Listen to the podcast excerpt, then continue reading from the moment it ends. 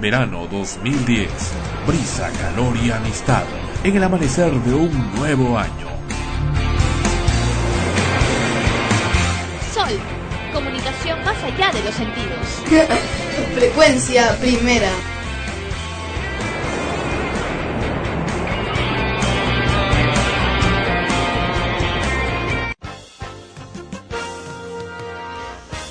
Extremos, episodio 88 del 2010. Llega a ustedes por cortesía de cotear.pe. En el Perú, comprar o vender por internet es cotear. Este programa se retransmite en podcast en frecuenciaprimera.org slash extremos podcast. Hola, soy Igor Penderecki, presidente de la única comunidad nudista en Lima. Antes no podíamos salir a comprar nada. Pero ahora, Cotear nos cambió la vida. Podemos comprar y vender por internet. Coteamos nuestra ropa que ya no usamos y pude cotear mi cámara digital que tanto quería. Ahora tenemos una vida plena y no nos falta nada. En el Perú, comprar y vender por internet es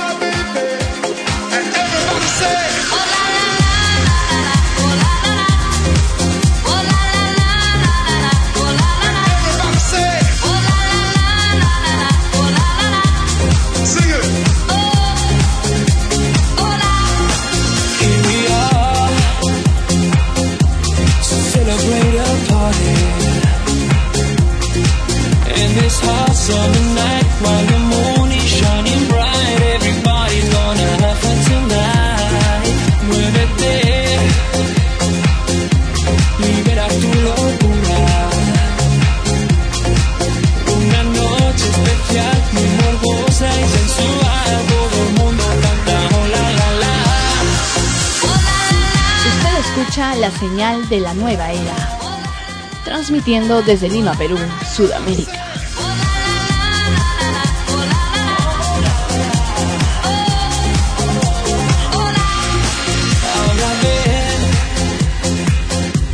Champion lover, lover that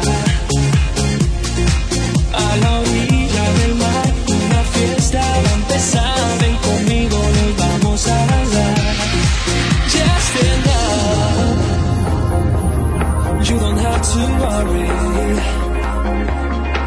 There is nothing to say. if you let the music play. Everybody singing all along.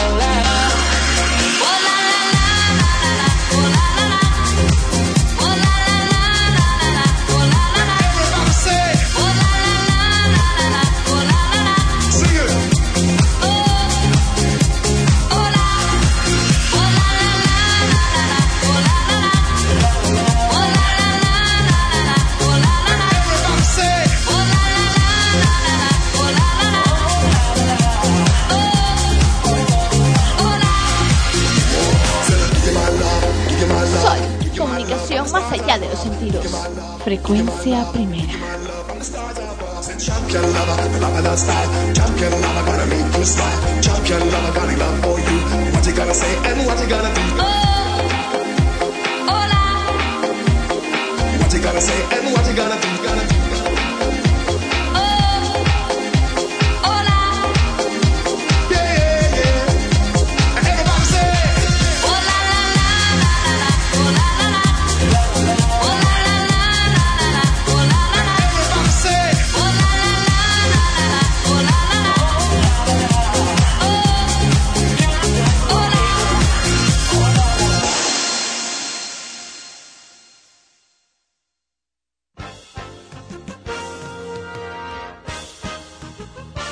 Hola, aquí estamos, vivos aún, extremos, episodio 88, año 2010. Bienvenidos, ¿cómo están?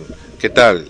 Un año más que empezamos con ustedes en Sol, frecuencia primera RTVN. Bueno, hace un año éramos solo frecuencia primera, pero debido a acontecimientos, como ustedes ya ah, saben, durante todo el año que hemos estado contando, ahora somos Sol, frecuencia primera de VN, y así empezamos este año 2010, episodio 88 de su programa favorito, Extremos. Y como no era para menos, con nosotros a continuación, Ana Rosa Nieto. Ah, no, Ana Rosa Liendo. Payaso. ¿Qué tal? Efectivamente, estamos en el episodio número 88 de Extremos en este año nuevo, 2010. Y comenzamos con mucha fuerza porque tenemos también muchos proyectos interesantes, tanto en el programa como en Sol Frecuencia Primera, que ya estaremos contándoles a lo largo del tiempo. Bueno, estamos en esos momentos en el estudio con Melissa Poggi y Leonardo Mancilla, quienes estarían integrando el equipo de, bueno, están o van a estar o est- están ya integrando el equipo de este programa y van a presentarse para ustedes. Aquí están. Hola a todos, ¿cómo están? Soy Melissa Poggi y voy a estar con ustedes compartiendo nuevas experiencias. Voy a estar en, en el equipo y bueno, voy a estar en todo lo que es la reportería. Espero poder ayudarlos y mm, bueno, acá les dejo con mi amigo Leonardo. Y vas a estar. Hola, soy Leonardo y mucho gusto con todos porque quiero compartir mucho de lo que, de lo que puedo brindarles y de, de las experiencias que también ustedes pueden darnos a nosotros. Esperemos que ustedes nos brinden sus comentarios ya que vamos a ofrecerle información y entretenimiento a la vez. ¿Sabes qué? Que Hay algo muy curioso y eso ha pasado eh, con mucha gente que ha estado acá en, en Frecuencia Primera a lo largo de los años. Ana Rosa puede dar testimonio de eso. Que cuando se escuchan cómo llegaron y cómo salieron, dicen, oye, pero ese era yo. Pero sí, mira, ha pasado tres meses, han pasado un año, mira, eso, eso era hace cinco años, ¿no? Y se ríen, ¿no? Pero ¿cómo pude haber sido así, ¿no? ¿Qué más? ¿Qué le estás queriendo decir? Pero no, pero, pero es, pero es in- interesante hacer la retrospectiva. Nos dio el palo ahí. ¿Cómo? Nos dio un palazo ahí. No, no, no, ¿por qué? No, siempre la idea es Uno practicando. la idea es ser espontáneo. Pero bueno, empezamos el programa Extremos. ¿Qué tal año nuevo, La Rosa? Bueno, tranquilo en casa. Mm. Eh, realmente diferente a muchos años anteriores, porque una cuestión anecdótica es que siempre, ¿no? La clásica es que en, en los recibimientos de Año Sí. Nuevo practiques cábalas, aunque sea solamente por una cuestión de, de diversión. Y este año, por uno u otro motivo, no hubo ninguna cábala en mi casa. Ni se olvidaron de comprar las uvas, que si iban a, a prender las luces, no me acuerdo qué cosa estaba diciendo mi tía, se olvidó de todo. y prácticamente también casi nadie eh, salió a ningún sitio, o sea, bueno, no somos muchos en, en- en familia, pero eh, la pasamos en casa, quienes pensaban salir o algo al final no lo hicieron. Y, y, y nada, ¿no? Y hasta cierto punto fue tranquilo, pero también muy como, como que eso ade- además nos da la sensación de, de quizás una llegada de un año con Sí. mucha tranquilidad y paz, ¿no? Ahorita vamos a ver eh, el tema ese del, del año del año nuevo 2010, un año donde se han usado muchos fuegos artificiales, por cierto, a diferencia de años anteriores, a pesar de las prohibiciones, a pasar a pesar de las supuestas restricciones, los fuegos artificiales han estado presentes en, en gran medida en diferentes zonas del, del país y la basura que han generado ha sido tremenda. Han habido toneladas de toneladas de basura que han tenido que recoger a partir del primero de enero. Sin embargo, esto es un tema que lo vamos a ver en unos momentos. Hay un tema crítico con el que estamos empezando el año 2010 y lo mencionamos en el episodio pasado, el último episodio 87 de Extremos, acá en Sol, frecuencia primera RTVN. Y bueno, y tengo que mencionarlo haciendo la salvedad del caso, dada, dada la importancia que esto tiene. Eh, como ustedes eh, recuerdan, en el episodio pasado, mientras hablábamos con Fonchi, comentaba sobre la extrema grave- gravedad de salud de mi padre, Jorge Parodi Bocio, quien es director también de esta casa emisora, eh, Sol, Frecuencia Primera RTVN. Su deceso desventuradamente se espera en cualquier momento. Eh, y bueno, es un golpe muy duro, pero que estamos afrontando. Desventuradamente, el descuido que ha habido en las entidades don- de salud del Estado, donde ha estado, inclusive a pesar aún como asegurado, al final ha traído esta consecuencia, como también ocurre para muchas personas que han estado asegurados. El problema es que a veces muchos médicos se olvidan que están tratando con personas y no con cosas, ni con animales, ni aun con animales debería ser así. Pero en fin, el hecho es ese, eh, el hecho es que eh, ya no, bueno, esos creo que son los golpes de Telefónica, pero bueno, todavía no hemos hablado de Telefónica, así que todavía que se aguanten sus cohetes para más tarde. Pero bueno, eh, lo cierto es que eh, el, el hecho que el doctor Jorge Parodi Bocio, como dije, mi padre director de esta casa, su salud es en extremo grave, en extremo grave, con una septicemia generalizada, y su deceso se espera para cualquier momento desventuradamente, aunque quisiéramos lo contrario. La Rosa lo conoce también, varios chicos de acá de frecuencia. El doctor Parodi, él eh, ha sido abogado de, por muchos años, egresó de la Universidad Nacional Mayor de San Marcos en 1949 eh, como abogado y ha ejercido su, el, el derecho en diferentes entidades públicas como el Ministerio de Industrias en los años 50 aproximadamente y también él ah, ha sido asesor del Estado en el Ministerio de Salud, me parece que en los años 80 y también en los 90 y también asesor de muchos congresistas en los años 90, eh, me parece que durante el gobierno del eh, ingeniero Fujimori.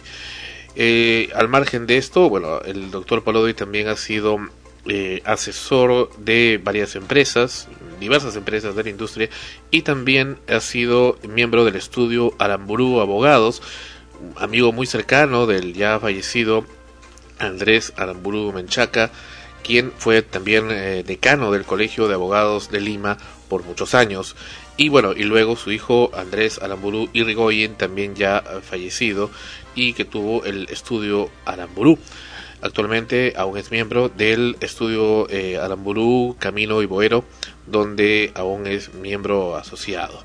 Pero en fin, esa es la mención que quería hacer. Eh, estoy orgulloso de haber ocupado, como le dije hace instantes, ¿no? en el hospital, eh, esta posición en la vida de su hijo, porque en realidad lo que tenemos en la vida son posiciones, son eh, roles en este juego que es la vida. Y bueno, en esta oportunidad me ha tocado ser su hijo y bueno, estoy orgulloso de haberlo compartido y haberlo vivido durante todos estos años, estos 40 años, ¿no? Que, que tengo viviendo con él y en los cuales, por supuesto, creé frecuencia primera en 1976. Sí, bueno, estamos eh, un poco...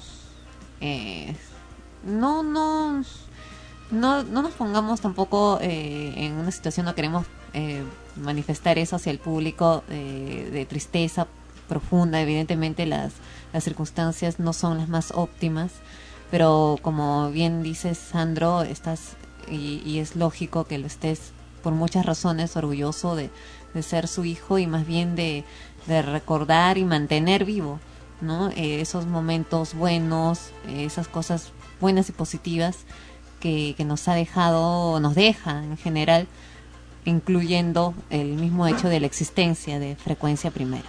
Mm. Ahora, tú lo has conocido también. Creo Por que tú supuesto. estuviste, no, por supuesto no, pero eh, tú lo has conocido cuando estuvo, hizo su... Hubo un homenaje por los 50 años de abogado, en el. Colegio de Abogados de Lima, hace, Claro que hace sí, unos fuimos. años. Creo que fue en el año 99, me parece. Eh, más o menos debe ser, fuimos Claro, a- 99, sí, claro, porque en el 49 egresó y bueno, se tituló en el Colegio de Abogados de Lima, ¿recuerdas eso? Claro, sí, recuerdo que fuimos eh, a la celebración, al homenaje. Mm. y bueno y él es eh, ha sido se mantiene no como un miembro activo prácticamente siempre presente para sus colegas Bueno, en fin. Esa es la, la situación. eh, la lamento mucho y en exceso. Pero bueno, el show debe continuar. Y acá estamos en frecuencia eh, y en el programa Extremos. Si algo ocurre durante esa transmisión, eh, debido a este lamentable eh, episodio que, que estamos viviendo de angustia, de zozobra, especialmente quien les habla, las excusas del caso, pero el show debe continuar y continuamos y proseguimos con el programa que aún hay mucho por delante. Regresamos en extremos, en frecuencia primera.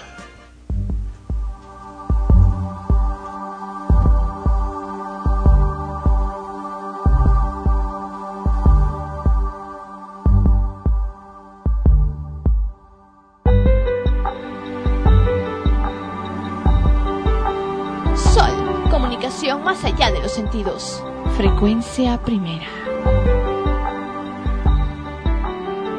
Entre el cielo y el suelo hay algo con tendencia a quedarse calvo de tanto recordar. Yo sé algo que soy yo mismo, es un cuadro de bifrontismo que solo da una faz.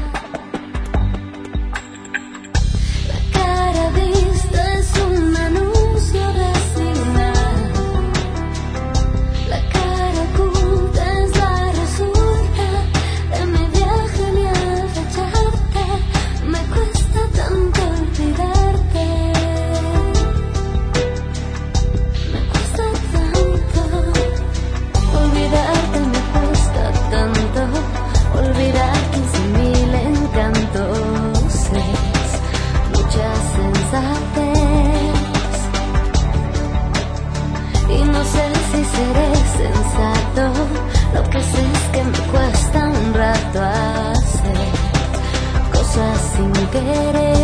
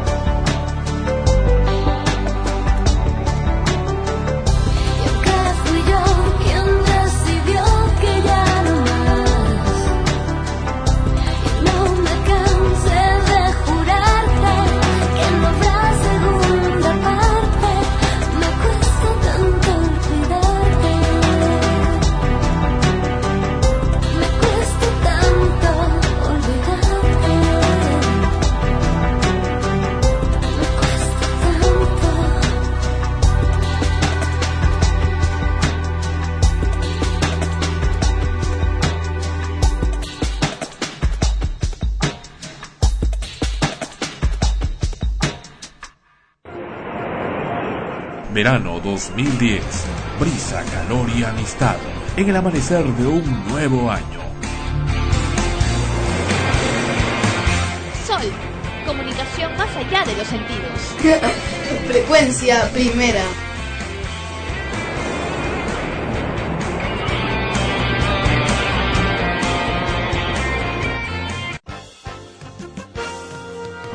Y esa parejita, Toro y Jem.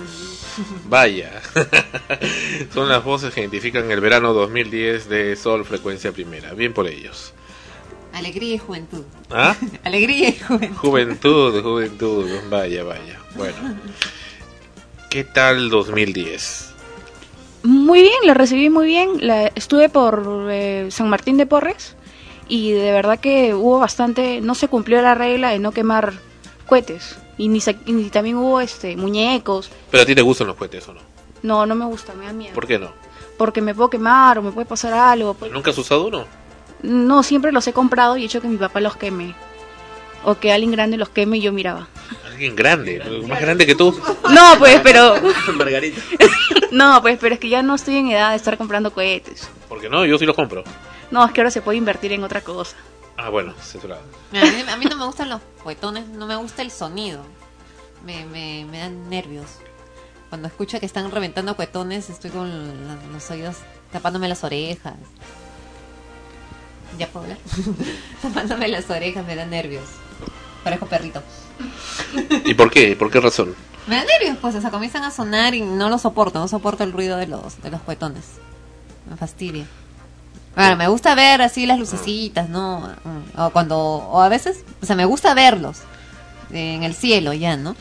Entonces salgo y los veo con las manos, con las orejas tapadas, ¿no? Pero no, no me gustaría que estén cerca o que estén reventando continuamente los, esos que son bien sonoros, ¿no?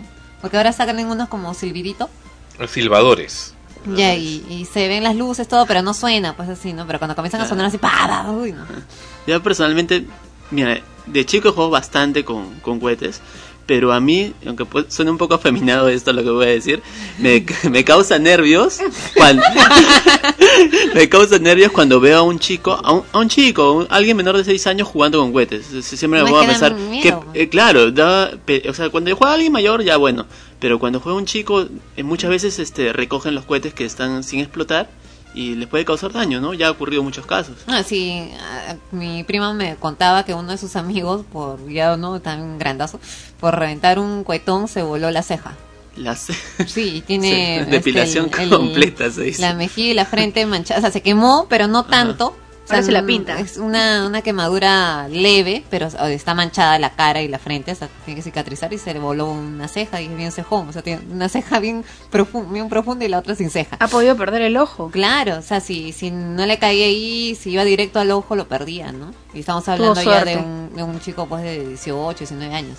Hace muchos años pensaba cuando llegaba, decían, va a llegar el año 2000, decían, el año 2000, a las 0 horas del año 2000 se acaba el mundo. Ustedes no, no se acuerdan de eso, pero Sí. hace, hace tiempo se hablaba de eso. Claro que sí. Que Sí me acuerdo. Y ahora se dice que en el 2012.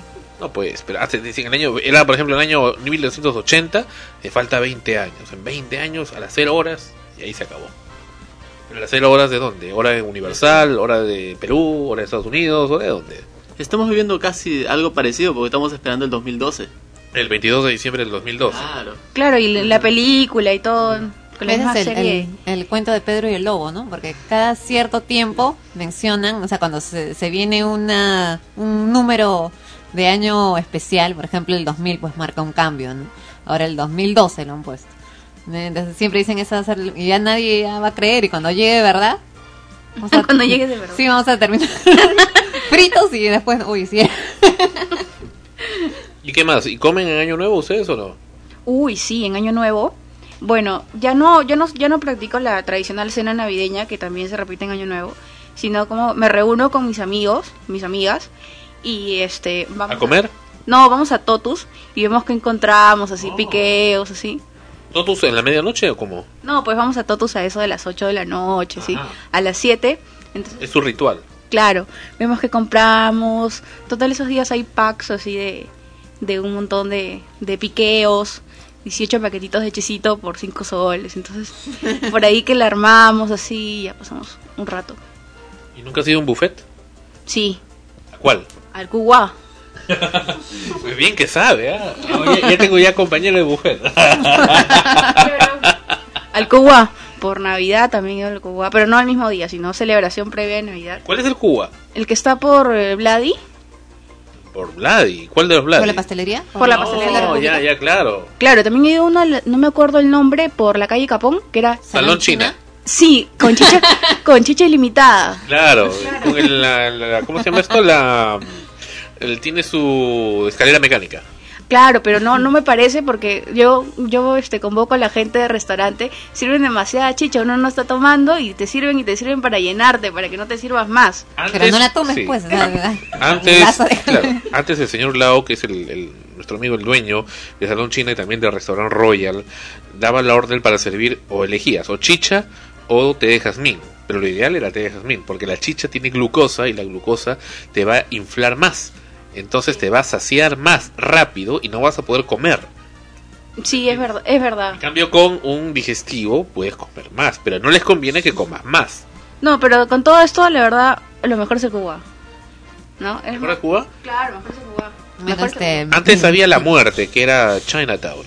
Le llamamos la muerte nosotros. Pero ya no hay. Ahí sí había de todo. Era, era ya el. Ya era el. El, el patapúfete ese. Pero eran. Tenía, no, pues tenías comida italiana, tenías mariscos, Con tenías mosca. comida china. Bueno, la moja en aquella ocasión. Pero a todo, en todo esto, yo creo que nosotros mismos, los limeños, tenemos un, una gran lista que podemos recorrer y armar nuestro propio buffet con un bajo presupuesto, ¿no? Tenemos desde la señora de la papa rellena, los huevos de codorniz, la salchipapa, este... ¿Qué más? Tenemos de todo. Tenemos la señora de la mazamorra, de... Hasta sushi.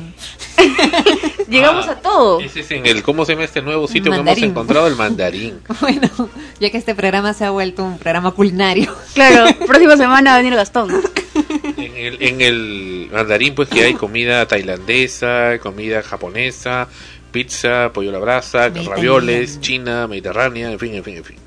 Y criolla y su cevichito, Ah, su. y sus helados, No, pero y no sus sé. postres árabes. Lo que no se puede comer es el ceviche. Después con, con, con el arroz chaufa a veces me, me cae mal. es que en el Cuba, en el Cuba y eso pues. Pero que, que se Hablando de comer mal, creo que voy a ir sola en mi pastilla.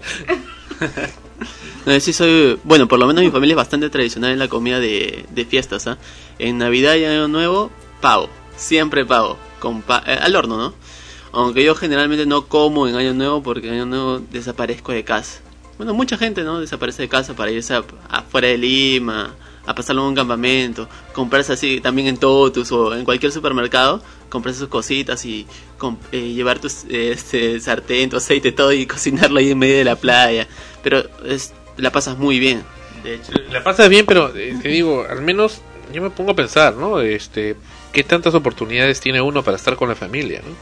A veces tú dices, ah, bueno, ya el otro año estaré, el otro año, y el otro año, el otro año, y capaz ya no hay ese otro año, ¿no?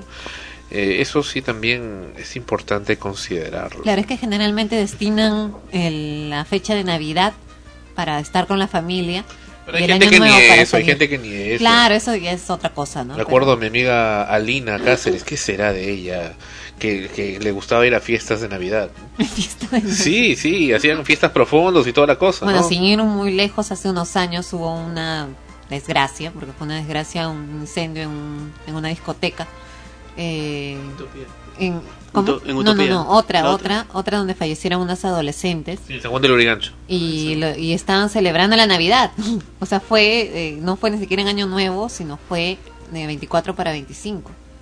Que hacían estas chiquillas menores de edad en una discoteca el 24 de diciembre. Se olvidaron de celebrar con su familia. Y su familia celebrando solos.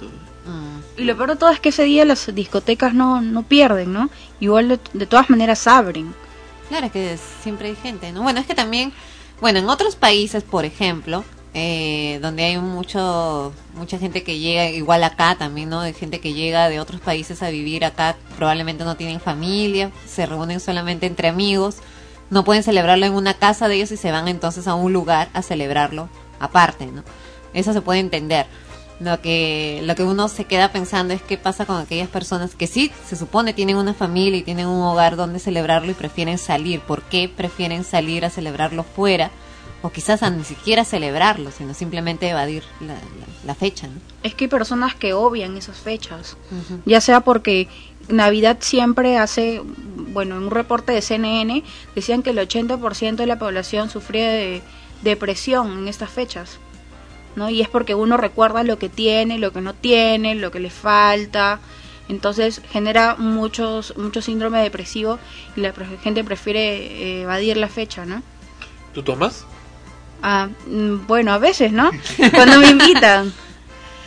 Que yo no, no le veo la gracia de, de gastar tanto dinero y todo eso, porque y al final terminar borracho tirado en la calle, ¿no? O sea, enfermo, ¿no? Con el hígado destrozado, vomitado, di- di- con diarrea y todo en la calle, porque así acaban, así acaban y así acabó tu dinero. Mm, no, no le veo muy muy interesante eso, pero hay gente que así goza, ¿no? Así, así dice más rico esto todavía. Un coctelito, pues, el champán de la canasta, nada más, con moderación. O cerveza. Depende. Como cerveza, cerveza, ya. Vamos a volver con la cerveza, cerveza en unos momentos. en unos momentos vuelve cerveza, cerveza y la tetita. Eso lo mencionamos en el programa pasado, pero ahora viene también con fuerza para conocer qué es lo que opinó, opinó el público al respecto. Regresamos, regresamos. En Extremos, episodio 88. Son las 2 de la tarde, está lloviendo como la primera vez. En esta carta quiero dejarte todo mi amor y decirte gracias por haberme ayudado, por haberme entendido. Son las 2 de la tarde y está lloviendo como la primera vez.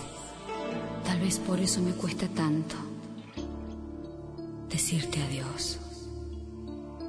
Qué pequeño es el mundo, ¿quién iba a decirlo, amigo del alma? volver a encontrarnos después de seis años en el mismo lugar. Soy como un vagabundo, ella se ha ido, también la he perdido. Ahora comprendo el dolor tan profundo que te hice pasar. Lo siento por ti.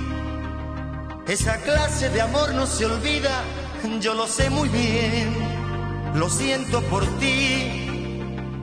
Te comprendo, amigo, has perdido una gran mujer. Aún me guardas rencor. Ya todo pasó. Entonces si aún eres mi amigo, hazme solo un favor.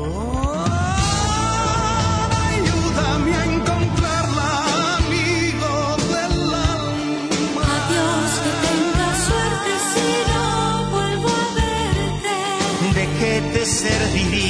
traerla contigo?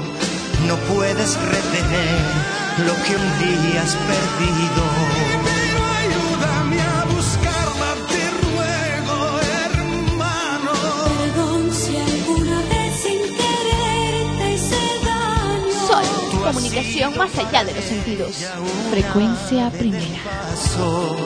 Que en un descuido me la robó de los brazos. Pequeño es el mundo, ¿quién iba a decirlo, amigo del alma? Que me tocaría vivir lo que un día te hice pasar. No lo entiendo, te juro, la he querido tanto, solo Dios sabe cuánto. Nunca pensé que de esta manera me iba a pagar. La vida es así. Uno siempre tropieza en la piedra que una vez tiró. La vida es así. Algún día nos pasa la cuenta, quieras o no. Aún me guardas rencor. Te juro que no. Entonces si aún eres mi amigo, hazme solo un favor.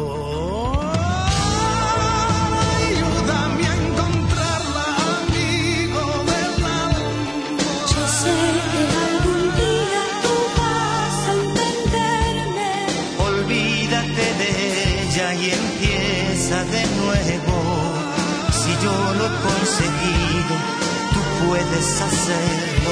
Pero ayúdame a buscarla, te ruego, hermano. Que seas tan feliz como he sido a tu lado. ¿No ves que todo esto es una locura? Después de lo que hiciste, me pides ayuda. Escúchame un segundo, no pensaba encontrarte, amigo del alma, pero estamos aquí y no me puedo ir sin decir la verdad.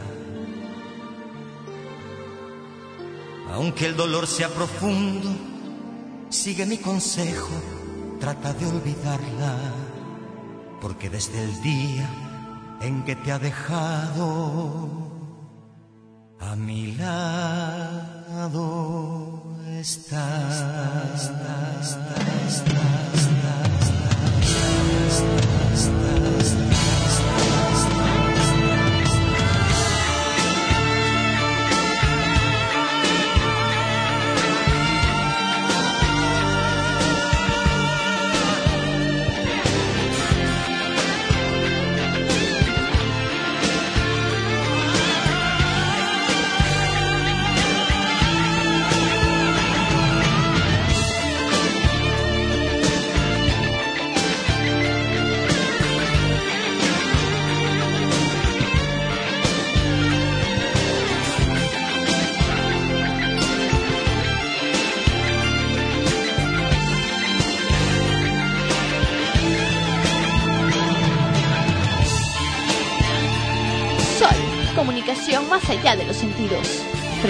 Primera.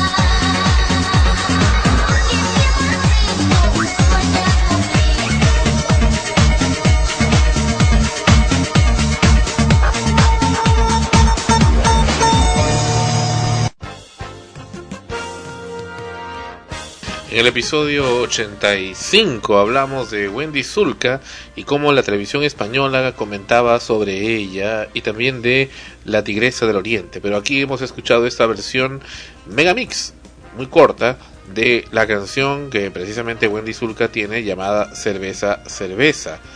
¿Qué les parece?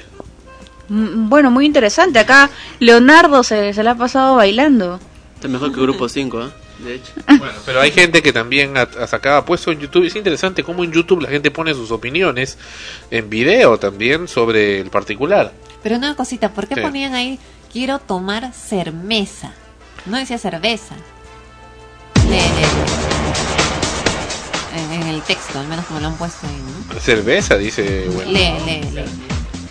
Vas a ver. Vas a ver. Cermesa.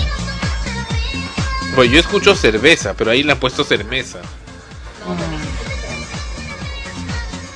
Ustedes escuchan cermeza. Cermesa parece que dijera. Yo escucho cerveza y escucho bien claro. Y aquí viene la respuesta.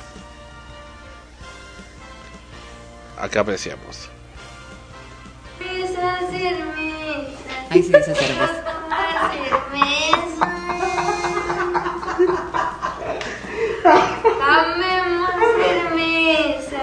Quiero tomar cerveza. Y toma Budweiser encima. Vaya. Vaya. Y acá hay otro que le ha hecho una canción a Wendy Zulka.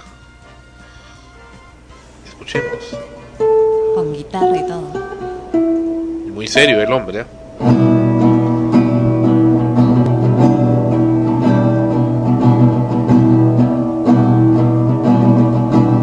Muy ceremonioso.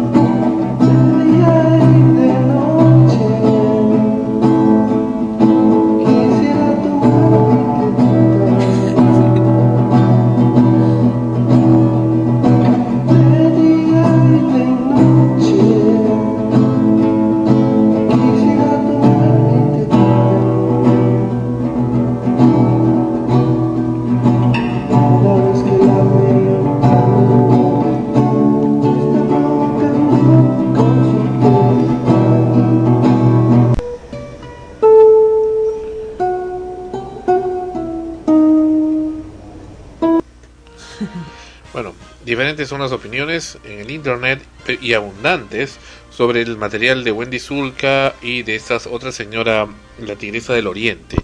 Depende también de cómo la gente lo, qué tanto impacto tiene y qué tan curioso sea, pero al menos ah, ha causado el impacto interesante y si tuvieron un objetivo, quienes impulsaron a esta niña a hacerle cantar que es una libadora a sus 10 años, pues lo han logrado. La gente comenta de esto y efectivamente la niña ahora tiene contratos internacionales gracias a esto, pero qué tan ético sea, ahí viene el tema. ¿eh? Claro, ¿no? Porque eh, lamentablemente en estos últimos años vemos como muchas celebridades, no solo nacionales, sino internacionales también, basan su éxito en escándalos. Ya sea dependiendo de la cultura, del país de donde vienen o, o como fuera, están basándose más en, escándalos, en otros, en otras cuestiones que no tienen nada que ver con su talento, como artistas, por lo menos, ¿no? Para poder salir adelante. Y en el caso de Wendy Zulka, eh, lamentablemente es una niña, o sea, ni siquiera es ella quien ha preparado esto, sino sus padres, quienes eh, o sus representantes, quienes la manejan, pero de todas maneras sus padres entran ahí porque son finalmente quienes autorizan lo que vaya a hacer con su niña, ¿no? Y como tú dices, ¿no? Si es que tenían un objetivo final, a veces dicen, ¿no? Que el, que el fin justifica los medios. Pero hasta qué punto, como tú mismo manifiestas, es ético y es bueno, en este caso específicamente para una niña cuya vida va a estar, sus principales años de vida, su juventud, adolescencia, van a estar marcados también por esa experiencia. Sí, en verdad es lamentable las palabras que le hacen decir a esta niña, pero solamente esperemos que el dinero que va a ganar en el exterior sea para tenga un buen destino, ella, ¿no? por lo menos. Más antes le dicen. Y ella dice más antes. Sí, en la letra de la canción hay una parte en que dicen más antes. es parte, es parte. Parte de la cultura, ¿no? De- Ahora, compositor. la chica tiene talento, ¿no? Si no, no tendría tantas visitas en internet. no, no, hay un montón de gente que tiene Claro. talento. Lo que pasa es que se ha vuelto un escándalo y por eso tiene las visitas. Claro, es todo. este, hablar a los 10 años sobre tomar la cerveza, bueno, puede ser bastante discutible, ¿no? En un mensaje. Ahora, está bien, pero también hay que ver el otro lado, ¿no? Que para quién está trabajando esa, esa niña, ¿no? ¿Quiénes están detrás? No solamente la familia, hay mucha gente que de repente le interesa este, vender esa, esa, ese concepto, ese, ese concepto de artista, ¿no? Una niña que promocione las bebidas, ¿no? Puede ser, no sé, imagínate, una cervecería. Bueno, hace una semana me parece que en el programa de Jaime Bailey, una cantante vernacular también hizo una canción a Jaime Bailey, ¿no? Y tuvo un buen, o sea, su objetivo fue que llegó a- al programa sin ser conocida, llegó a tener sus 15 minutos de fama, porque de verdad la entrevista creo que fue bastante corta, y llegó al programa de Bailey, ¿no? Creo que, que todo, todo viene por ahí, ¿no? Claro, o sea, de, de una u otra manera todos los artistas, en, en especial los artistas eh, más populares, ¿no? Eh, imagino están pensando, ideando de qué manera puedo llegar a ser famoso, a poder resaltar entre tantos, porque también hay mucha gente que está tras lo mismo. Y, y la forma en cómo lo consigan es quizás lo cuestionable para nosotros ya desde el punto de vista comunicacional a lo que nos, nos, nos llama, ¿no? Es el, el hecho de que, de que se use mucho eh, los escándalos o se, o se busquen eh, cuestiones de este tipo para poder llegar a tener fama y éxito y no basados en su talento. En el caso de que tú mencionas, no he visto la entrevista, pero bueno, todavía, ¿no? Ha hecho una canción a Jaime Bailey y bueno, ha usado su talento, su creatividad para componer un tema, ya. Ha usado a un personaje muy conocido porque su objetivo seguro era llegar hasta ahí que le entreviste. Eso puede ser y se trata de una persona mayor, ¿no? Adulta. Pero usar una niña para interpretar un tema en el cual se le vincula directamente con una bebida alcohólica y que, como si ella lo tomara porque se quiero tomar cerveza. Yo incluso en, en un comienzo pensaba que ella eh, repetía esa letra en alusión a lo que dicen las personas mayores, ¿no? Los hombres. Pero cuando vimos el video completo vemos que, es la niña que dice quiero tomar cerveza. Y ahora, si bien es cierto, es famosa en internet, en otros países vemos también eh, la forma en cómo es imitada, ¿no? Un tono burlón, ¿no? de mofa. Muchas veces la gente se olvida, la gente que está detrás de un artista se olvida que, que además de ser un artista es una persona y tiene sentimientos. En ese caso es una niña, mucho más sensible que el común de un ser humano. No sabemos. Yo, yo estoy seguro que esa gente, a los quienes manejan ahí, dicen, mira qué gracioso, ya tiene un montón de Claro, la gente están te, formando así, ¿no? que te- que entonces eh, dice, ah, ya, esto significa éxito, eso es lo que está bien para mí. Ajá. ¿Ves? Y, y muchos niños dirán, eh, o padres que están dispuestos a explotar a sus hijos dirán, oye, mira, tú también haz lo mismo, ¿no? Y así vas a ganar plata. Ujú. Bueno, No, una idea importante es este qué tanto vale ser famoso haciendo este cosas ridículas, ¿no? En cierto sentido.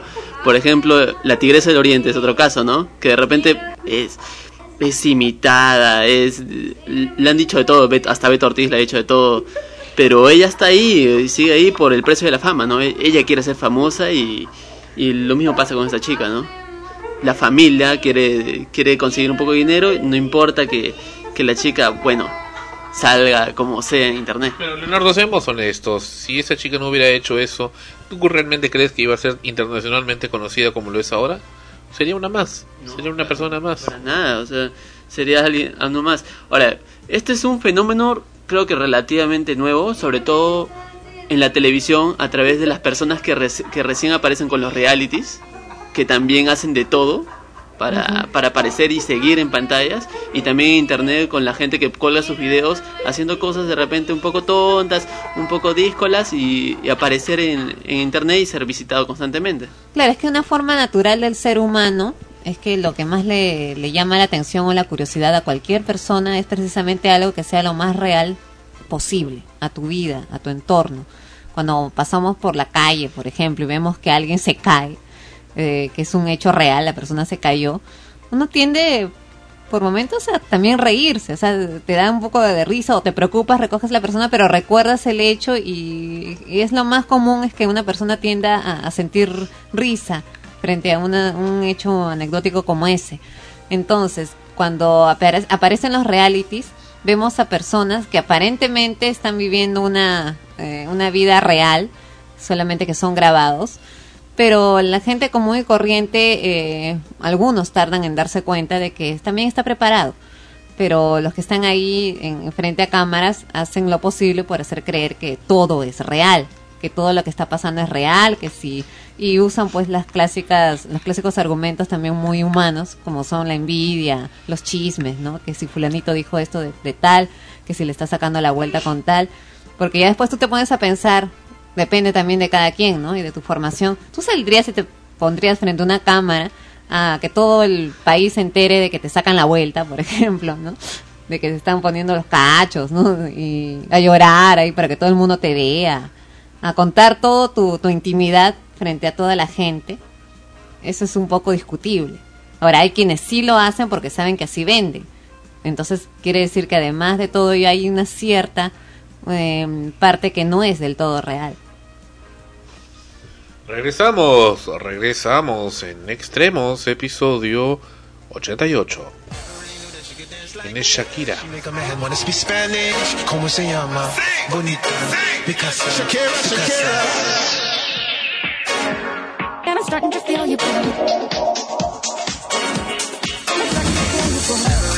Sol, comunicación más allá de los sentidos. Frecuencia primera. Oh, baby, when you talk like that, you make a woman go mad. So be wise and keep on reading the signs of my body. Oh, tonight, you know my hips don't lie, and I'm starting to feel it's right. All the attraction, the tension. Don't you see, baby, this is perfection. I can see your body moving, and it's driving me crazy. And I didn't have the slightest idea until I saw you you walk up on the dance floor, nobody can understand the way you move your body. And so unexpected, the way you it. So you keep on it. Really know that she can dance like this. She make a man wanna speak Spanish. ¿Cómo se llama? Bonita. Picasa. Shakira, Shakira. Oh, baby, when you talk like that, you make a woman go mad. So be wise and keep on reading the signs of my body. Oh, tonight, you know my hips don't lie, and I'm starting to feel you, boy. Come on, let's go. Real slow. See, baby, I see it's perfect. I know I'm on tonight, my hips don't lie, and I'm starting to feel it's right. All the attraction, the tension. Don't see, baby, this is perfection. Ladies up here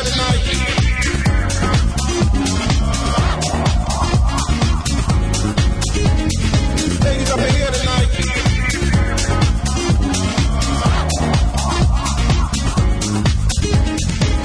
Oh, boy, I can see your body moving, half animal, half man. I what I'm doing. I just seem to have a plan. My will self-restrained, have come to fail now, fail now. See, I'm doing what I can, but I can't, so you know that's a bit too hard to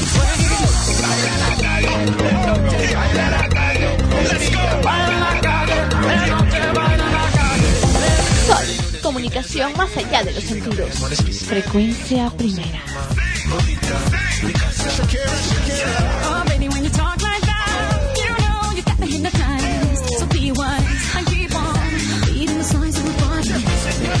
Feel the coma. Let me see you move like you come from Colombia.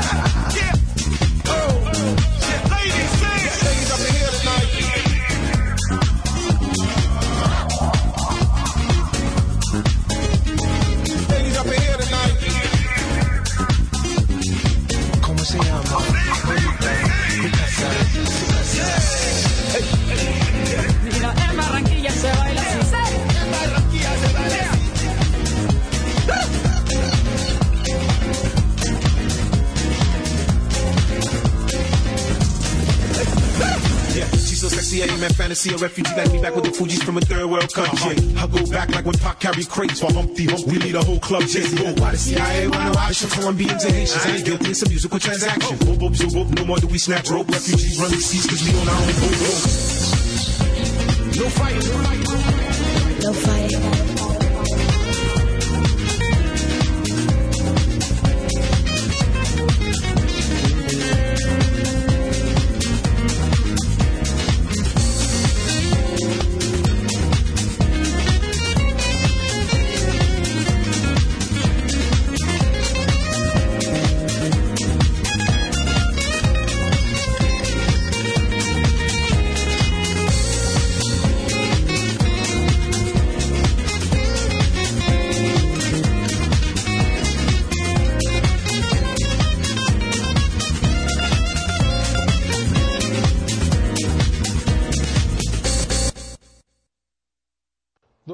Semanas se insistió que el presidente Barack Obama abriría secretos relacionados al fenómeno extraterrestre en su discurso de aceptación del premio Nobel el pasado 10 de diciembre. Esto no ocurrió. ¿Por qué no sucedió? ¿Qué es lo que se dice ahora? ¿Qué presiones se ejercieron para que no ocurriera? Escuche usted la información con Fernando Correa. Al recibir el Premio Nobel de la Paz, Barack Obama guardó silencio respecto a la vida extraterrestre. Así perdió una oportunidad histórica irrepetible. La presión de los militares lo obligó a defender la guerra en Afganistán. Just 11 months on the job and he's now a Nobel El 10 de diciembre del 2009, Barack Hussein Obama, al recibir el Nobel de la Paz 2009 en Oslo, Noruega, guardó silencio absoluto respecto a la desclasificación de los archivos de investigación ovni. Irónicamente, nueve días antes de recibir el Nobel de la Paz, sorprendió al mundo al autorizar el envío de más tropas a la guerra de Afganistán. La inmensa presión de las fuerzas militares de su país obligaron a Obama a defender la guerra con el envío de 30.000 soldados. La expansión de las tropas estadounidenses en la guerra de Afganistán opacó por completo una posible declaración en Oslo respecto a los extraterrestres. Así, Obama perdió una oportunidad histórica, irrepetible, para desclasificar en definitiva la información ovni ocultada por los militares estadounidenses, que desde la Segunda Guerra Mundial han dirigido a los presidentes en relación a las estrategias para limitar el acceso a la información clasificada. El 4 de diciembre de 2009, el Ministerio de Defensa del Reino Unido cerró definitivamente su oficina pública de asuntos ovni, que después de 50 años dejó de operar por argumentos increíbles, que su presupuesto anual de 44 mil libras esterlinas sería destinado a apoyar el esfuerzo de Obama en Afganistán, maniobra por demás extraña del gobierno británico, que durante los últimos años desclasificó miles de páginas de documentos ovni. Es evidente que los Estados Unidos y el Reino Unido son partícipes no solo de la expansión militar en Afganistán, sino también en el encubrimiento de una expansión militar interplanetaria, con políticas secretas que involucran la posesión del sistema solar y sobre la existencia de las llamadas flotillas antigravitación de nuestra galaxia, que fueron reveladas públicamente por el investigador ovni y hacker Gary McKinnon, que ahora es buscado por el gobierno estadounidense. También se argumenta que Obama aún no desclasificó la información para no poner en riesgo las bases militares que existen en el planeta Marte y que funcionan como corredores de teletransportación para colonizar el sistema solar. Así lo señaló el investigador Andrew Basiago, que de niño fue formado en la CIA. Alfred Webre, experto en exopolítica, considera que Obama no habló del tema ovni debido a que una declaración pública se contrapone a la política de la NASA para ocultar permanentemente la presencia extraterrestre en Marte y otros lugares del sistema solar. Webre señaló que al guardar silencio absoluto se confirma que Obama es desde siempre un activo de la inteligencia de los Estados Unidos y reveló que comenzó su entrenamiento a principios de los 80 en la Universidad de Columbia como parte de una unidad élite bajo las órdenes del politólogo Zbigniew Brzezinski, fundador del Grupo Mundial Trilateral, al mando del multimillonario David Rockefeller.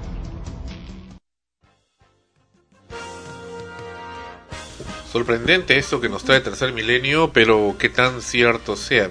Lo siento un poco a fantasía, pero también están citando fuentes. Habría que corroborar las fuentes. Tampoco no me extrañaría que sea realidad, dado tantos secretos que guarda los Estados Unidos y los gobiernos. Claro, porque muchas de, de las partes del informe que presenta el investigador dice se dice que se, se supone, bueno, no se supone, pero se, se me, me menciona mucho el condicional, ¿no? Entonces, eh, toma nombres, sí, de personas conocidas relacionadas con el tema, pero no afirma contundentemente ni prueba fehacientemente que, efectivamente lo que está diciendo es. ¿no? Eh, se está argumentando el por qué no habría dicho eso, pero no, eh, no hay una prueba contundente que diga que efectivamente por eso no lo dijo. Entonces, como que queda en, en la duda si es cierto, si no lo es, como tú mismo dices, tampoco sería extraño que pudiera serlo. Ahora, ese es un fenómeno que solamente también no está ha llegado al Perú porque hay muchos ufólogos que piden que se desclasifiquen los el, todo el material ovni que hay con re- en Sí. respecto al, al país. Eso lo presentamos hace unos episodios, ¿recuerdas, Ana Rosa? Ajá. Que hablaba también de un proyecto para pedirle al Congreso que haga eso. Ha habido un proyecto, justo, sí, también había escuchado bastante de eso, de que, bueno, entonces, imagina todo el material que tiene Estados Unidos desde Roswell, ¿no? Todo el material que puede, que puede tener eh, eh, ahí encubierto, sobre todo los militares. Entonces, que de ahí lo suelte un presidente, yo creo que causaría un poco de, de temor dentro de la población, no solamente de Estados Unidos, sino mundial. Lo, lo más interesante es que este tema de los ovnis, como hemos presentado en anteriores episodios de extremos, aparentemente no es un tema que aparece o se inicia en el siglo XX, sino que viene desde tiempos pretéritos, desde la época de los egipcios, inclusive en jeroglíficos egipcios se aprecian ahí figurillas muy similares a lo- los supuestos grises que le llaman ahora grays o otras en las figuras mayas se aprecian eh, otras figuras muy parecidas a la del supuesto alienígena en eh, de cómo se llama este lugar Hermosillo no no es de Ma- Ma- Mocorito en México donde hablamos con esta chica Ortiz hace unas semanas en extremos eh, y ese es- mismo ser también se parece al símbolo de una de las ruin de, la- de las líneas de Nazca en Nazca acá en Perú. Entonces, ¿qué tan cierto hay de todo esto? ¿Qué tanto estos supuestos alienígenas con sabe Dios qué intenciones están están ya desde hace mucho tiempo acá y no solamente presentándose y haciendo acrobacias en el cielo, sino en- dentro de nuestra política, dentro de nuestra sociedad y entrometiéndose hasta lo más profundo de nuestra sociedad. ¿Qué tanto es cierto eso?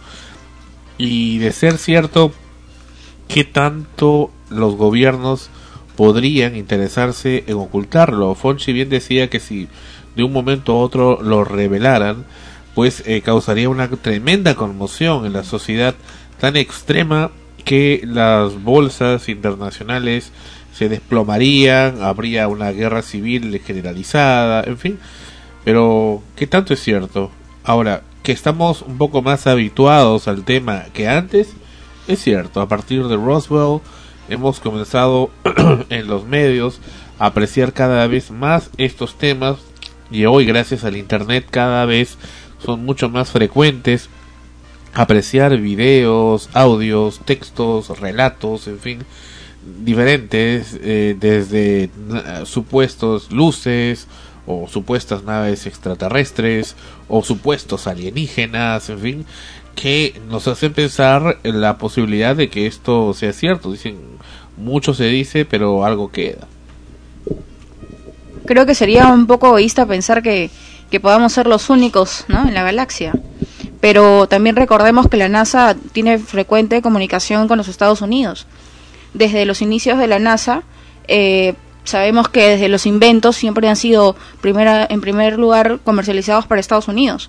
Mm, Muchos inventos son fabricados por ellos y generalmente vienen, eh, empiezan por ahí, por, ¿no? por Norteamérica, ¿no? A ser Para que existan extraterrestres eh, ya aquí en- en la Tierra, conviviendo con nosotros, también es un, es un misterio y algo de lo cual muchas veces se han hecho, bueno, tanto películas como series y se han, se han, bueno, se han presentado muchas eh, probables noticias que quedan también en el condicional de si será o no será cierto porque si hablamos pues de una desclasificación de, de investigaciones estamos hablando de muchos años años y años de investigación de, extraterrestres que ya pueden estar acá en, nuestro planeta. Como tú misma dices Melissa ¿por qué pensar que, que tenemos que ser los únicos en el universo que, que existamos no cuando puede haber vida en otros planetas y por qué no pueden haber llegado hasta acá antes que nosotros. O quizás nosotros también ya hemos llegado a muchos otros pero tampoco se menciona abiertamente. Recién se están eh, manifestando noticias de, de la llegada o de, la vida en Marte por ejemplo que también son fuentes o, informaciones que que no están oficialmente, bueno, las vemos en internet, pero no, no todo el mundo lo sabe, no todo el mundo se entera de eso, ¿no? Y, y que se supone ya recién están llegando, pero eso es producto también de años de investigación. Y lo peor de todo de que puede sonar, llegar, llevar noticia de este tipo puede llegar hasta sonar sensacionalista, Mira, acá están hablando de supuestos eh, artilugios o artefactos mediante los cuales la gente se puede teletransportar entre la Tierra y Marte, que ya existen. Bases en Marte, que ya existen. ¿Será cierto? ¿No será cierto? Me parece que sí es cierto. Porque ha habido un gran silencio desde que el hombre llegó a la Luna en 1969, de ahí 1970, 71, y que quedaron callados. Y quien se queda callado es porque oculta. Y ocultan precisamente cuántos años, 40 años después, que no pueden haber hecho. No solamente en la Luna, sino también en Marte actualmente. Y que bueno, por eh, simplemente por eh, defender sus intereses, no lo están mencionando porque si no todo el mundo quisiera también. Es como que tú descubres algo y dices, bueno, me lo, lo quiero quedar para mí, nada más, para mí. No quiero que el resto se entere, que se friegue el resto. ¿no? Me parece que por ahí va la tendencia de lo que se está mencionando, pero aparentemente habría intereses que no solamente son los de Estados Unidos dentro de esto. Ahora, eh, se está hablando acá también de algo muy curioso y eso es cierto, y eso es cierto y demostrado. Eh, Barack Obama, fíjense ustedes, está yendo a recibir el premio Nobel por la paz. Premio Nobel por la paz. No es cualquier cosa, o sea, es una nominación por un hombre pacifista y en su discurso que dice, dice que está llevando más tropas a Afganistán, más tropas de muerte, porque es una guerra, y es una guerra donde se va con armas, armas biológicas, armas químicas, muertes, niños, adultos, de todo, todos mueren ahí. Claro, justamente y días leí que los últimos premios Nobel justamente han sido presidentes o políticos tipo Jimmy Carter también. Eh, hay una gran controversia sobre si un político y sobre todo si un presidente de una nación poderosa debe- debiera ganar un premio Nobel, ¿no? Ahora, retomando lo de la desclasificación OVNI, hay que tener muy en claro qué es el fenómeno OVNI. En primer lugar, el fenómeno OVNI no solamente incluye alienígenas, sino también incluye todo tipo de visión que se, que se tenga eh, en el cielo que no sea clasificada. También puede ser puede tener diversos orígenes, no necesariamente alienígenas. O sea, por ahí también podría enrumbarse eh, esa esa liberación de información por parte de Obama, ¿no? De repente dice, bueno, señores, aquí el fenómeno ovni no es lo que ustedes pensaban, sino otra cosa. También puede ir por ese lugar. Que es peor. Claro. Otra cosa que es peor y que ni siquiera sabe qué es. Entonces creas una paranoia constante y generalizada entre toda la población. Esa es otra de las posibles, eh, de los posibles futuros del fin del mundo, que la gente muera de locura, que la, humanidad muera de locura y de paranoia. Esa es una de las posibles, eh, de los posibles fines del mundo, de la humanidad, más que del mundo, de la humanidad. No solamente el que caiga un meteoro, que se abra la tierra y los coma, no necesariamente. También hay esa posibilidad. Otra posibilidad del fin del mundo también, o de la humanidad, es que muera en la bancarrota, ergo en la guerra. Entonces, acá se está hablando, por ejemplo, que han enviado más tropas a Afganistán. Esa gente, ¿cuánto está sufriendo? ¿Por qué tiene que sufrir así? ¿Por el hecho que tiene petróleo y por el hecho de sus creencias? ¿Qué culpa tienen? ¿Qué culpa tienen, Dios mío? Y, y, y me hace recordar también, y no tiene mucho que ver con lo de Obama, y quería mencionarlo. ¿Recuerdan esta película de... ¿Cómo se llama, Ana Rosa, esta película de la India? Eh, Quiero ser millonario, ¿no? Quiero ser millonario. La chiquita, la actriz que la, la han desalojado de su casa, la niña esta. Claro, y le prometieron una casa a su Claro, familia. le han de- demolido su casa y vivía en un, en un asentamiento humano allá en Nueva Delhi. Le han demolido, ha salido ahí llorando y todo porque en realidad ahí comercializan a los niños, los padres los comercializan como cosas. Ah, tre- Tremendo, tremendo. Y, y esas son las diferencias, por supuesto, culturales y cognoscitivas que ocasionan precisamente la manipulación y ocasionan la colonización y ocasionan precisamente las guerras, porque no hay cuerpo que lo resista. Ciertamente Obama, es cierto, perdió una gran oportunidad, pero es muy curioso cómo Obama va a recoger un premio por la paz y termina diciendo que va a matar más tropas. E- Es, es, irónico. Va a seguir haciendo la guerra. ¿Ah? Recoge un premio por la paz y anuncia mundialmente que va a seguir haciendo la guerra. Como que no fuera él, ¿no? No quiero pensar eso, como que no hubiera sido Obama. Y, y ahí, ahí el tema de los clones. Es que en verdad Obama ofrece una cara, una opinión muy personal, ¿no? Ofrece una cara como candidato y Mm. ofrece otra cara como presidente. ¿Y si fue un clon de Obama? No, pero es que es muy común en, en los candidatos en políticos que mientras están candidateando ofrezcan una cara, la mejor cara que tienen, obviamente, porque lo que quieren es obtener votos. Y ya para eso nosotros al menos tenemos mucha experiencia eh, con los presidentes, congresistas, en fin, que han llegado al poder, porque siempre que, que hemos depositado nuestra confianza en un candidato al momento de votar, evidentemente hay muchos factores emocionales que nos llevan a, también a, a- a- favorecer a un candidato y a- además de lo racional y lamentablemente luego nos damos cuenta pues de que era solamente una imagen, ¿no? Y descubrimos muchas cosas diferentes. El caso más claro para todos los peruanos fue el de Fujimori, que abiertamente dijo que no iba a haber paquetazo ni nada, o sea, todo, todo, y cuando salió el presidente lanzó todo, o sea, fue lo más claro, el más claro ejemplo de lo que un candidato puede hacer cuando quiere ganar. Regresamos, regresamos en extremos. Música del verano. Love Generation con Bob Sinclair.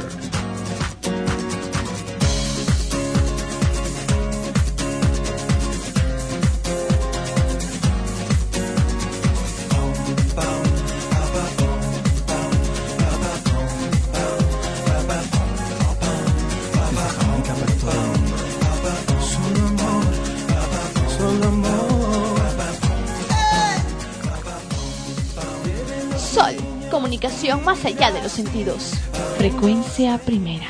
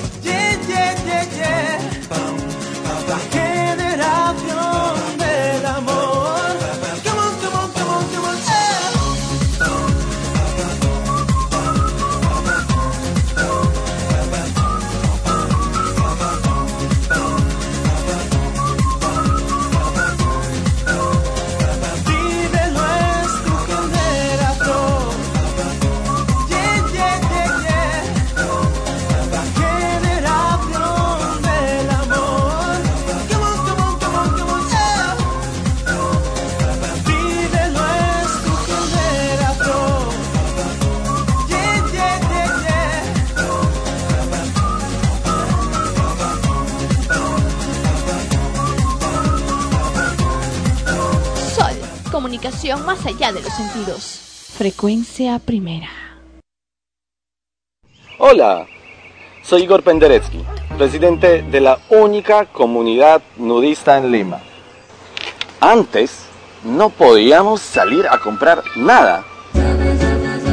Pero ahora, cotear nos cambió la vida. Podemos comprar y vender por internet. Coteamos nuestra ropa que ya no usamos y pude cotear mi cámara digital que tanto quería. Ahora tenemos una vida plena y no nos falta nada. En el Perú, comprar y vender por internet es cotear.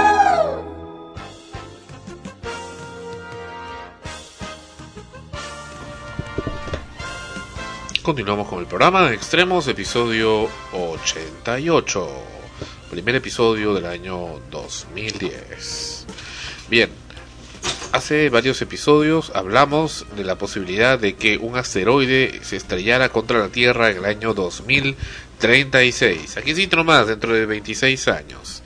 Bueno, se trata del asteroide Apophis, que colisionará con la Tierra de todos modos, es lo que creen, pues el director de la agencia espacial rusa Roscosmos, Anton, Antololi, no, Anatoly Terminov, ha, adelantado la intención del gobierno ruso de interferir la trayectoria del asteroide Apophis, que se prevé que en 2036 podría colisionar con la Tierra.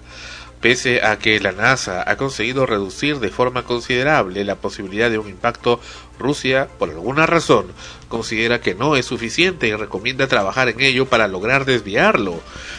BBC News, British Broadcasting Company Corporation, eh, indica que los rusos creen posible el uso de una nave espacial que interfiriera interfiriese la trayectoria del asteroide sin llegar a destruirlo. Los cálculos demuestran que con una nave espacial se podría desviar al objeto en curso. No se trata de destruir al Apophis, sino de sacarlo de su trayectoria, explicó Perminov. No obstante, añadió que cualquier plan para esto eh, se haría mediante una colaboración internacional entre la Unión Europea, los Estados Unidos, China, Rusia y Japón. La probabilidad de colisión es de entre 45.000, pero las consecuencias del impacto serían nefastas. Se acabaría la humanidad. En su trayectoria hacia el Sol, Apophis pasará muy cerca de la Tierra a 30.000 kilómetros en el 2029, pudiendo colisionar contra esta a su regreso en el 2036. Sin embargo, eh, a solamente 4.000 kilómetros pasó ese otro asteroide que era bastante grande, de varios kilómetros, y pasó cerca de las costas de Perú, a la altura de Ica, el, el pobre Ica que ya está tan castigado, pasó cerca de Ica, a la altura del mar, y bueno, y pasó y siguió su curso, pero ahí hubiera acabado todo, y ahí sí se acabó el mundo SOP y sin tanto preámbulo. Es cierto, hay muchos asteroides que están cambiando su curso y están dando la vuelta y a veces los científicos no los ven o no prevén que pudieran estar pasando por acá y de repente pasan. ¿Qué pasará con el Apophis y qué es lo que ocurrirá frente a eso? Habrá que esperar que se acerquen los años para esa fecha. Bueno, sobre el asteroide, sin duda que causaría causaría tremendo impacto, ¿no? Bueno, yo siempre he pensado que el fin del mundo en realidad es el fin del hombre. Cuando uno piensa que, que va a venir el fin del mundo es porque piensa que va a haber el fin de la humanidad y no el fin en sí de la vida, de la vida animal y vegetal, ¿no? Eh, creo que, por tanto, eh, un, un choque de un asteroide no destruiría la vida total, sino la vida humana. Y si te digo ahorita en ese momento hay una noticia de CNN que dice que está viniendo un asteroide y va a caer dentro de 20 minutos. Va a exterminar a la Tierra. ¿Qué harías? Bueno. Es confirmado. ¿Qué harías? No, Todo el mundo va a hacer lo mismo, se saturan las líneas. claro, por supuesto. Es lo único que te queda es re- ahí te vuelves más religioso que nunca, ¿no? Le rezas a todos los santos y a, a todos los dioses para, para ver si ocurre un milagro. ¿Cómo invertirías tus últimos 20 minutos de vida? A ver, perso- lo que yo supongo, la mayoría, como te digo, le rezaría a, todo, a todos los santos, pero de manera particular, creo que... ¿Invertirías tus 20 minutos rezando? No, no, para nada. Creo que buscaría a las personas que más quiero, ¿no? Eh, En esos últimos 20 minutos, ¿sabes? Si es que están cerca de mí. Pero en verdad sería algo catastrófico, ¿no? Pensar En que... 20 minutos mientras vas a buscarlo ya no llegas. No, de hecho ya no llegas. Pero a la que tengas cercano. A la que tengas cercano. Porque de ahí... Te agarras a la que tengan cerca. Me pongo recto. Cuidado, cuidado. Cuidado, Melissa. No, pero imagínate la tensión que se sienta. Toco madera. a- le- la tensión que se siente sentir que vas a morir por- pronto, ¿no? Que sabes que es inminente un choque, un asteroide y que vas a morir ahí dentro de unos minutos. Como en la película, ¿cómo se llama? Presagio, ¿no? Con Nicolas Cage. Ha habido muchas películas sobre, sobre desastres naturales que donde la gente sabe de antemano que va a fallecer. Pero finalmente todo ese tipo de películas tratan de lo mismo, ¿no? Se parecen mucho unas a la otra, ¿no? Son muy parecidas, solamente que a veces agarran... Y te pongo, te pongo ot- otra escena. Ya. ¿Y qué te parecería sobre ser el único ser del mundo que sobrevive? Como este Will Smith. Ya. Tú sobrevives, eres el único, no hay nadie más. Te metiste en una cueva, no sé, en una caja, ya, sobreviviste ya. Pero no hay nadie más. Sería más depresivo que cualquier canción de blues, creo.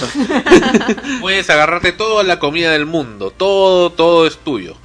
Todo el dinero del mundo, puedes asaltar un banco, si quieres, no hay problema. Eres el rey del mundo. Sí, pero de un mundo solo. ¿no? De un mundo solo. Es lo mismo que estar muerto, ¿no? Porque el ser humano por Es social. naturaleza es, es social, necesita ser, no solamente convivir y comunicarse, sino ser visto y admirado por otros. Creo que me iría al laboratorio de la NASA y me clonaría. Te clonaría para tener otro. Para tener con quién conversar.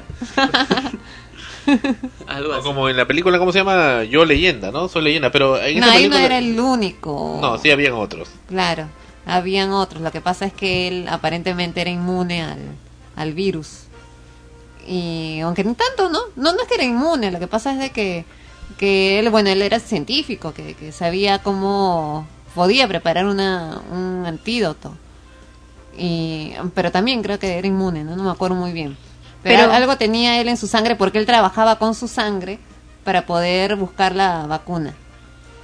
Pero siempre el cine hace, crea como que el hombre va a desaparecer de una u otra manera. Por ejemplo, la película Portadores. Eh, ¿Cuál es esa? No, no tratan de prácticamente menciona que todos vamos a morir y va a desaparecer la humanidad mm, eh, por el hecho de la gripe H1 Ah, ya. no entonces genera como que también pánico porque aparece una niña con un tapaboca lleno de sangre no y aparece un elegido lo mismo igual si bueno si en caso me quedaran 20 minutos creo que también agar- agarraría dos conejos también porque creo que siempre en las películas ¿Cómo? ¿Te, te comportarías como un conejo? no, agarraría dos conejos. No, siempre, siempre bueno, en el, en el cine, en la película Presagio, por ejemplo, no sé si la han visto, Claro. tiene la, eh, aparecen dos niños al final, Sí, sí, sí, que se, junto se a dos conejos, Así es. Ajá. ¿no? Entonces aparece como que En realidad animal. este, son varios niños elegidos y cada uno, misma arca de Noé, coge un, un animalito en parejas, o sea, para Una poder... pareja de animalitos. Claro, para poder continuar luego de, de la catástrofe, volver a, a- a reiniciar, ¿no? El mundo. Lo mismo. La, la vida, ¿no? La vida como se conoce, ¿no? Como la conocemos. Pero en verdad, pues nunca se sabe, porque si nos cae un asteroide, se, se acabó, pues no. O sea, ni No. la vas a contar, ¿no? Hace, hace muy poco tiempo tuve la oportunidad de hacerle una entrevista al periodista y- de investigación Tomás Onja ¿Ya? y me explicaba de que en realidad es muy relativo porque en cualquier momento no puede que puede que no esté registrado por la NASA Claro. nos cae un y fuimos ya Ajá. se acabó y bueno no creo de que sea novedad que va a caer uno en el 2036 porque caerá caerá uno ahorita en el 35 en el 34 y siempre no Tú dices que si te enteras de que se acaba el mundo, agarras dos conejitos. claro agarro dos conejos así o si no como en la película 2012 gira dos jirafas dos elefantes Ese es en el Pero caso ¿dónde de te que- pones a encontrar a esas alturas? No, pero aparte, eso es en el caso de que tú sobrevivas. te agarran los conejitos y te encuentran frita. con- No, pero-. No, pero como les digo, en la película Portadores, por ejemplo, trataba de eso, de un hombre que era el elegido y se quedaba solo en la tierra y se quedaba viendo fotos toda su vida, ¿no? Ah, qué de su triste. familia y mataba a su eso familia. prefieres morir también, ¿no? Imagínate sobrevivir para no tener ninguna esperanza, porque eso es simplemente condenarte a, a vivir solo. Te pones a ver películas. Claro, yo tengo toda la, todo polvos azules para mí sola. Tienes ahí to- para ver toda la vida, todo el resto de tu vida películas. Polvos Pero si, si- bueno, depende de cómo se haya Hasta las destruido. XX. Depende de cómo se haya destruido la humanidad, ¿no? Porque si se haya, se ha destruido por una enfermedad, bueno, puedes coger, pero si te cae un bombazo, un asteroide, no vas a encontrar nada, o sea, nada de nada. Y si sobrevives porque estuviste, no sé, en el- un subterráneo completamente bloqueado, en fin, sales y lo mismo, no vas a encontrar nada y más bien vas a tener una muerte lenta porque vas a tener que absorber todos los gases eh, que han quedado de, de los muertos, ¿no? De, de la gente que, que, que está pudriéndose, en fin. Ah, Lo, O sea, cierto es que de- de arranque. muchas de estas ideas vienen desde culturas antiguas y en parte el cine y la literatura han logrado explotar un poco lo que es este el factor tanático en el hombre, ¿no? La muerte está relacionada eh, está relacionado justamente al a, a uno de los pensamientos vitales del hombre y el cine lo aprovecha al máximo en realidad.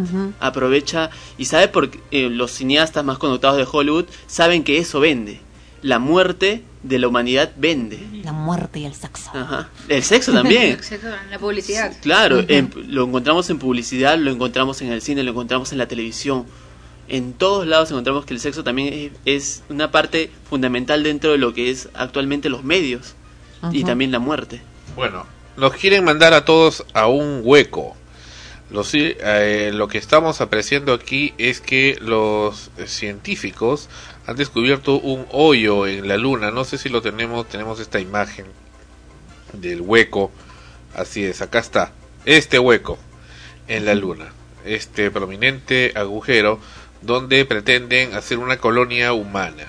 O sea, ese va a ser el sitio donde va a estar el hotel Hilton, creo que están hablando, que van a construir en la luna, ahí, en ese miserable hueco. Dicen que ahí va a, a estar la humanidad. Eh, sí, los científicos japoneses han descubierto un tubo de lava. Es un hoyo de unos 80 metros de profundidad en la luna que podría ser el mejor sitio para el alojamiento de futuros colonos humanos. Nos van a meter un hueco, literalmente. Sí, y tú nos metemos todos.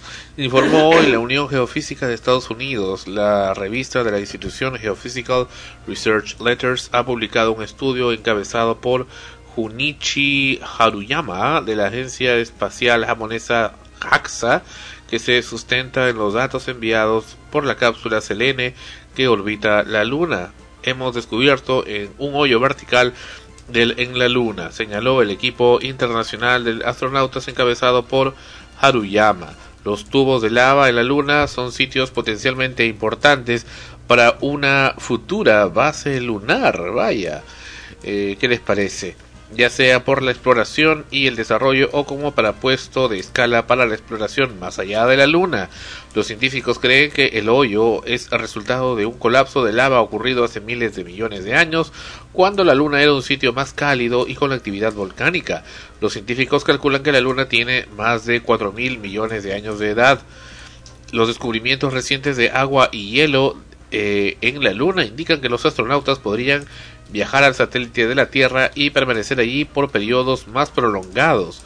Pero el establecimiento de la base requiere una protección de los colonos contra la radiación y los meteoritos que llegan de la superficie a la superficie lunar, que está desprovista de protección atmosférica, dado que los tubos de lava están protegidos del difícil ambiente eh, en la superficie lunar. Estos hoyos podrían usarse como bases, es decir, nos mandan a todos a un hueco, hay que ir a vivir al hueco.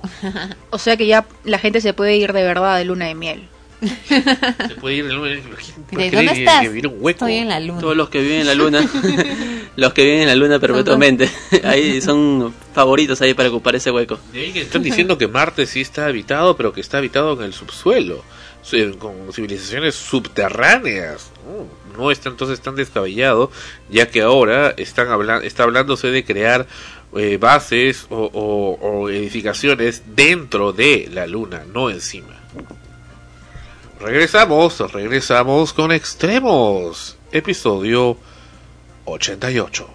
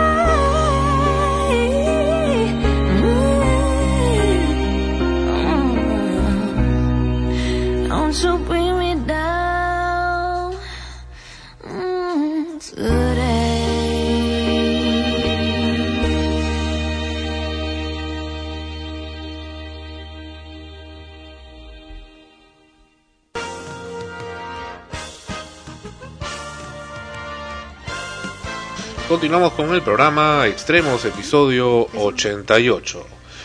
Muy bien. Eh, estamos aquí con los nuevos chicos que están en el programa. Esa es Melissa Poggi. Vamos a hacer la aclaración porque también había Melissa Vera. Si no, vienen corriendo ahorita los admiradores de Melissa Vera a buscarla. ¿Cómo le llamamos también? Melissa Pecheira le llamamos. Pero no, ahí era Melissa Vera.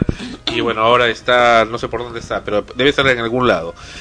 Eh, en fin. No hemos sabido mucho de ti. Cuéntanos acerca de ti, Melissa. Cuéntanos, ¿qué haces? ¿Qué te gusta? ¿Entrevista a Melissa? Ya. ¿Cómo era que aparecemos? Conociendo, a- Conociendo Ya, bueno. Estudio comunicaciones. Paso a séptimo ciclo. ¿Dónde? En la San Martín. Ah, mira, alma mater. Claro. Yo sabía, yo sabía. Este, bueno, y nada, estudio, estudio inglés también. Hago algunos trabajos. He estado en el periódico de mi universidad, en redacción. Eh, y bueno, ¿qué más les puedo decir? Me gusta el té burbuja. ¿Té burbuja? ¿Qué es eso? ¿Te vuelves una burbuja con el té? Hemos estado conversando ahorita con nuestra conductora del té burbuja. Y este, y nada, en realidad ¿Qué, qué hace el té burbuja? es, es un té que supuestamente sabemos que el té verde tiene propiedades curativas, Ajá. ¿no? Que Oxidante, oxidantes. claro, que ayudan un montón de cosas, ¿no? Y entonces, eh, bueno, es un té que tiene burbujas abajo de sabor a té y puede ser el té de diferentes sabores. Pero ¿qué, Pero qué- ¿qué- beneficio sientes? te da? ¿Sientes así lo que pasa que lo que pasa que me parece un tema muy interesante porque sabemos que este té ha venido eh, ha venido desde bueno ahorita está en Asia no ¿Pero qué hace ese té? bueno en realidad es muy refrescante en, en, en verano y es mucho más saludable que estar comprando una gaseosa Es efervescente. Claro Ah, ese té burbuja del cual hablas es efervescente. claro además me Como si fuera gas- gas- gaseoso, una cosa de- así. puede eso es- depende porque eh, uno puede elegir, ¿no? Como es que lo quiere. Eh, pero lo más interesante del caso es que este té ha venido directamente a tener un, un- un lugar en, en lo que es Asia y ahora recién ha llegado acá al distrito de Miraflores para Bueno. está a disposición de todos los limeños. A ver, ¿cuán- ¿cómo es? ¿Cuánto ¿Has te- traído, ¿Has traído uno? Sí, sí, sí. A ver, a ver, ¿dónde está? No, pero prometo, estómago. prometo traer uno la próxima semana. Voy a traer varios la próxima semana para todos. Ah, ya, tú vendes eso. Claro, yo lo voy a vender. Ya, ya se veía. Es la semilla del té. Claro, pueden llamar acá al programa si quieren té burbuja. Extremos, episodio 88. Claro, porque ahora han salido varias marcas de té verde, ¿no? De Claro, embotelladitos. el free tea, el- Claro, en, lo- en los supermercados los podemos encontrar y todas las marcas. Pero no había escuchado el té burbuja. Bueno, fuera del té burbuja, ¿qué- cuéntame más de ti. Eh, bueno, soy fanática a ver películas. ¿Fanática, admiradora o seguidora? En realidad apenas veo, o sea, me gusta ir al cine así sea sola. Me encanta ir al cine. Entonces no eres fanática, eres seguidora. Sí, soy seguidora. Ajá, muy Además que a veces compro algunos clásicos, ¿no? Del cine. O también soy algo, ¿Qué, qué miras? Eh, bueno, la verdad es que me gusta ver terror. No, estaba viendo que mirabas algo. Ah, estoy viendo lo- los DVDs. Ah, ya, no. Son, son porno, bueno. y- No, y, y también me gusta ver así películas como El día después. Es- no se lo digas a nadie, El día después mañana, Titanic, ¿no? Detesto las cómicas, la de niños, todo eso. ¿No te gustan? No, no, siempre tengo que verlas porque mis amigas quieren verlas. No. por ejemplo, ¿no te gustan las de Warner Brothers? No, no me gustan. Ya, ¿por qué? ¿Y de Walt Disney? No, porque mm, mucho musical, mucho niño. Aparte que siempre hay niños al costado, ¿no? Los Simpson, Claro, los Simpsons sí me gustan. los dibujos animados. No, pero son dibujos para adultos. ¿Y quién te ha dicho? Mi sobrino Toro le encanta ver. Porque tú lo Bueno, pero en, en re- en realidad el fin de es este para adulto, ¿no? Lo- los mensajes que traen sobre la homosexualidad, el sexo, las drogas, habla mucho sobre eso. Entonces es más que nada para para niños, para adultos, perdón. Para los niños no no está dirigido. Pero no necesariamente también los niños. ¿Te acuerdas la noche que entrevistamos a Gabriel Chávez, que hace la voz de El señor Burns? Ajá. Él tiene muchos seguidores niños también. No, de hecho que, que un niño ve dibujos animados y le atrae, ¿no? Eh, ve colores, ve todo, todo lo visual les va a atraer. Y los niños también suelen ver Los Simpsons. Pero el, el asunto es, como dice Melissa, que los dibujos fueron hechos para adultos. Y cuando, tu- cuando estrenaron, por ejemplo, la película Los Simpsons acá, donde estuvimos nosotros en primera fila haciendo cola. Sí, es verdad. la cola inmensa que había no eran específicamente niños. Había muchos, pero muchos adultos. ¿no? Pero había un montón de nerds también. Bueno, y de todo, pues, ¿no? También, bueno, también me gusta ver, me gusta leer. Sobre todo me, me encanta Capote. Eh, también Julio Ramón Ribeiro me gusta mucho. Eh, hay otros libros que eso, ese tipo de libros es que las, las novelas policíacas me, me fascinan porque su, o sea, inspiran al, al lector a tener un ser un investigador innato, a llevar las cosas hasta el final, ¿no? Y eso me gusta mucho. Y no se lo digas a nadie, has visto esa película. Claro. Claro, sí lo he visto. Es una novela de Bailey también, ¿no? Pero no Ah, me creo. estaba confundido. Mañana, mañana te cuento es otra. Ah, mañana te cuento también la he visto. También la he visto. ¿Y qué te pareció? Eh, me pareció, bueno, No te gustó. no me gusta porque A mí me encantó la primera. cuando tienen Tiene un aire a morbo de madrugada, a una cosa así rara, un, un ambiente muy, muy especial. A pesar que actúa, bueno, perdón, a pesar que participa Angie Gibaja, que no me parece buena actriz, pero lo hizo no tan mal. Pero tiene un, un, un mood, no sé de qué, pero bonito. Y la 1, la 2 es una más. Te recuerda tus, ve- tus viejos tiempos. Esa es otra cosa. Sin comentarios. lo que pasa es que uy, Ya, sí, sí, continúa. muchas películas tienen finales demasiado abiertos. Entonces a veces Claro, ya no- cuando sabes en qué va a terminar, ya, ya, te, ya te estás dando cuenta de qué es lo que viene, ya te aburre. ¿no? Además que las películas peruanas por lo general son muy cortas. muy, muy avisadas. Y mucha lisura. Y mal actuadas. No, son mal actuadas, de verdad son mal actuadas porque sale bastantes chicas. que- Claro, o sea, es lo malo, ¿no? Porque a veces tú ves buenos actores en, en pantalla que por ser buenos actores salvan la situación o al menos este cumplen, ¿no? Pero también te das cuenta que pudieron haber dado más si hubieran sido mejor dirigidos. No, y en verdad, a veces parece que ser actor o actriz es una, una función fácil, pero en realidad suele ser muy, muy difícil, ¿no? Es una carrera muy difícil. Eh, amigos, escuchas, este, lamentamos eh, tener que eh, suspender el programa el por hoy. Vamos a continuar el la próxima semana eh, con el episodio de Extremos 89, que es el que sigue. Eh, hace instantes eh, acaban de llamarnos lo que mencionamos al comienzo del programa, el doctor Jorge Parodi Bocio ya ha fallecido hace unos instantes. Que descanse en paz. Ana Rosa, algo que comentar antes de cerrar el programa de emergencia. Bueno, una vez más, eh, lamentar lo, lo sucedido y ya nos estaremos comunicando con nuestro público la siguiente semana para poder continuar con el, con el programa. Es- sabemos que comprenden el que tengamos que cortar el programa de esta manera eh, y estaremos nuevamente con ustedes luego para poder continuar. Muchas gracias más bien Las por la disculpas al público por esto, por esta inesperada corte, lo hemos mencionado antes. Bueno, es un dolor muy fuerte en estos momentos, era expectable, definitivamente. Hemos hablado con la doctora Becerra hace instantes de salud. En todo caso, bueno, mi padre quiso inmortalizarse a través del programa, que es lo que, que a mí me gusta y de lo cual fue parte. Y bueno, así lo ha hecho. Que descanse en paz, algo que mencionen ustedes antes de despedirnos. Los esperamos la próxima semana. Bueno, creo que ha sido un poco chocante esto en el primer día. Eh, Lamentablemente ha ocurrido esta sensible pérdida y creo que acompañamos al señor Parodi en esto, en este difícil momento. Sí, este, Sandro, tienes todo nuestro apoyo. Estate tranquilo y sabemos que tu papá fue un gran hombre. Muchas gracias y hasta la próxima semana.